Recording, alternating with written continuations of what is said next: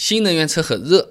国家也是大力推荐啊啊，什么免摇号补贴各种有，那我们关心的是好不好用啊？呃，买回来之后这个充电怎么充？充电桩到底多不多？方不方便？今天我们租一辆新能源车啊，对不同的充电桩进行一个测试和体验，室内的、室外的、直流电的、交流电的这些充电站都有，我们都试了个遍啊。那出发之前，高德地图打开，先搜一下哪里有充电桩啊？啊，地图上来看的话，的确是有不少，周围三十公里就有十几个。那最开始呢，我们是到了一个地下停车场场内的这个充电站啊。虽然这个充电停车位有明确标志，禁止停其他车辆，整个停车库也有很多空的停车位，哎，但还是有汽油车停在充电桩专用的这个停车位上。不过呢，我们这个充电桩还是挺多的，直流和交流都有。那发现啊，这个直流充电桩是要办卡才能用的。交流充电桩呢是下载他们 APP 用的，那我们就先用这个交流的啊。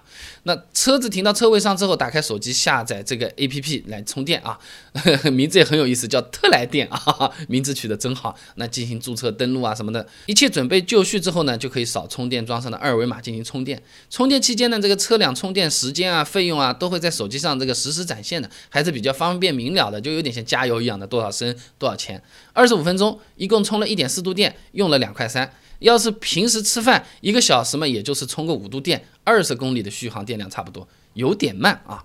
那么电费是每度一块五，但是呢，这个充电停车费是五块钱一个小时，那这个算下来，充一个小时电的这个成本十块钱左右，和加汽油比成本不低的啊。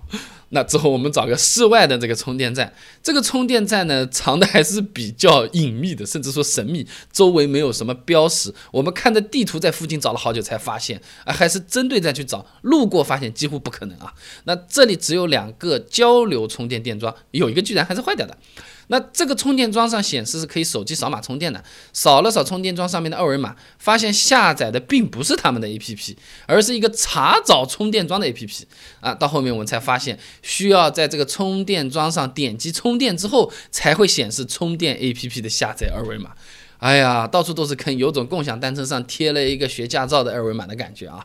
那这个充电流程和之前一样的，注册啊什么的，不过押金只要五块钱就可以充电了。充电的信息，手机和充电桩上都可以看到的，一块六毛钱一度电，充电速度也很慢。我们这等在窗里面都起雾了，才发现才充了一度电，算下来一个小时也只能充三度电左右。那接下来找个直流充电站，直流充电站真的是不太好找啊。我们经过很多次失败，才发现一个能用的。把这个车子停好呢，根据指示关注微信公众号，不需要下载 APP 的。那这一点是比较方便的，也需要提前充值，最少五块钱。充值之后呢，我们发现充电桩上并没有二维码可以扫，充电桩屏幕上也没有按键。琢磨了很久之后，才发现需要将这个线缆接到你这个车上，机器上才会显示出充电的二维码。这个产品经理实在是太牛。牛逼 他肯定这么想，你不插上去，你不充电，你要二维码干什么呢？哎呀，我的大哥，很服气啊！那这里的电费呢，是一块五毛钱每度，和交流充电桩差不多。充了二十分钟欠费了，一看发现充了三点三度了，这个充电速度啊，几乎是交流电的三倍啊！像这样续航两百公里的车，大概两个小时就能充上去了，直流速度还是不错的嘛。那么。这里充电前面九十分钟不收停车费的，我觉得还不错啊。那这有可能就是为了考虑同样一个充电桩，不同的车子可以流转，这个是好评啊。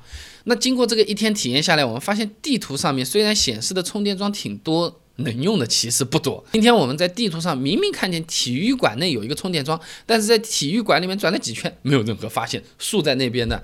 都没有发现啊，啊，还有的呢，就是充电桩是找到了，但是又不能用。一天我们就碰到过三次，其中一个是单位内的充电站，外来车辆不许进入。那再有一个的话呢，就是公共停车场的充电站，呃，虽然设备看起来不是很破旧，但它竟然是停用的，而且有的地方呢只有直流没有交流，有的地方呢只有交流没有直流。今天在充直流电的时候，我们就发现有车主把车停好之后，才发现这里只有直流电，没有办法充电啊，兼容性还是有问题。那么，另外充电的时候体验也很差，大部分充电站都是不同公司的，你一天下来要下好多 APP，要预存很多很多的钱，这个就比较麻烦了。所以想买新能源车的朋友啊，呃，你这个充电桩的这个覆盖范围、接口的通用性，还真的是得考虑一下。那你看，我们就这么体验了一下充电桩，就遇到不少问题。其实平时大家用车遇到的问题还要来得个多嘞。我随便说两个啊，那平时路边我们靠边停车，老是蹭到马路牙子，那怎么开才能一定不会蹭到这个马路牙子呢？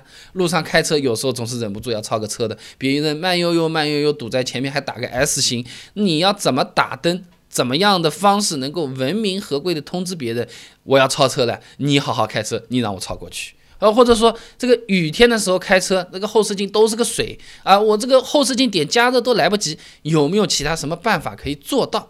刚才说的那些问题啊，我们都收集了资料做成小视频了。如果你也有兴趣了解一下的话呢，不妨关注一下我的微信公众号“备胎说车”，直接回复关键词“技巧”就可以了。那我们这个公众号呢，每天都会给你推送一段超过六十秒的汽车使用小干货，文字版、音频版、视频版都有，你可以挑自己喜欢的啊。